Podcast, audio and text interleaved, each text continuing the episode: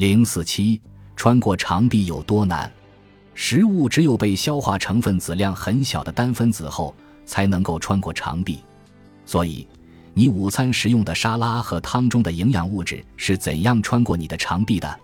简单来说，为了穿过你的消化道，所有食物都必须被分解成单个氨基酸、单个脂肪酸和单个糖分子。这些微小的单分子能够给人体提供能量和营养素。酸。酶和你的外来打工人会全权负责将这些大分子分解成你的身体需要的小分子，随后，你的肠黏膜上皮细胞会吞下单分子的氨基酸、脂肪酸或糖，带它们穿过肠壁，再将它们释放到附近的门动脉或淋巴系统中。这些小分子能够在不打破肠黏膜上皮细胞之间紧密连接的前提下穿过肠壁。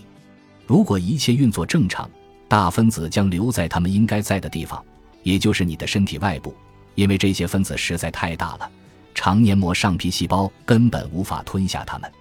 第一，你的肠黏膜上皮细胞无法吞下它消化不了的东西；第二，如果一切运作正常，大分子是不会穿过你的肠壁的。一旦它们穿过肠壁，你的免疫系统就会断定有外来入侵者潜伏在你的身体内部，随即拉响警报。